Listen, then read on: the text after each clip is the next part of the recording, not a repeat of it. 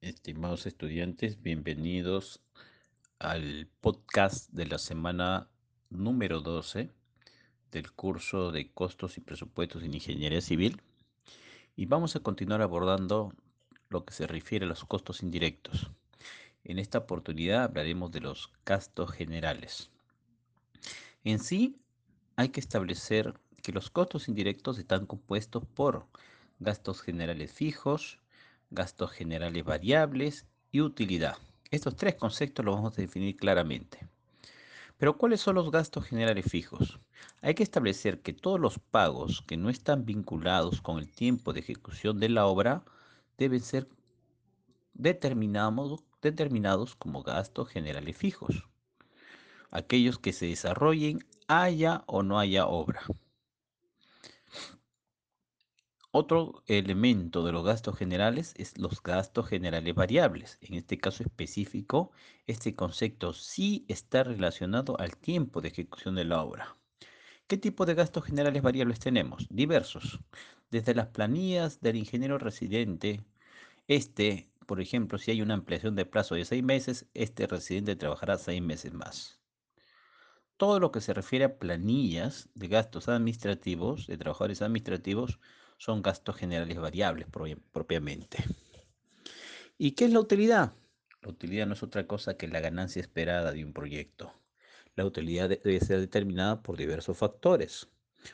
Por ejemplo, el esfuerzo logístico de la empresa implica ¿no? considerar una mayor utilidad.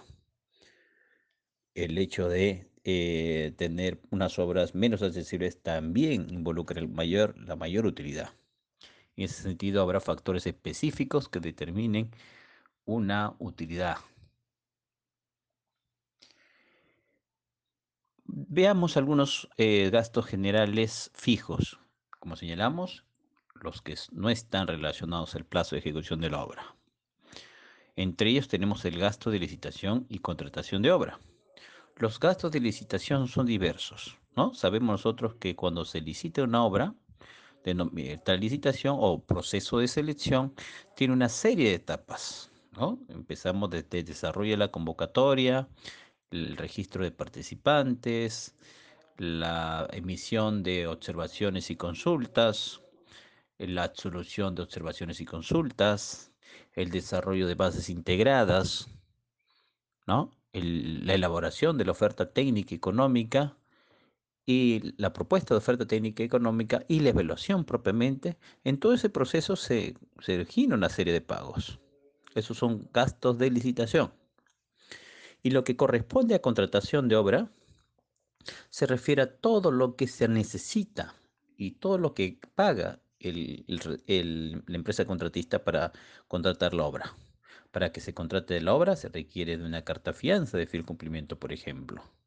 Entonces, esos pagos asociados a la carta de fianza, que se llama garantía de fiel cumplimiento, son gastos generales, en este caso, eh, que son fijos, considerando que se realizará una sola vez, ¿no? Una sola vez bastaré todo el tema de contratación, ¿no? Eh, esta carta fianza específicamente eh, vamos a considerarla dentro de los gastos generales variables. Luego tenemos los gastos para el presupuesto número 2, que se refiere al presupuesto que desarrolla el contratista para ofertar ¿no? por una obra.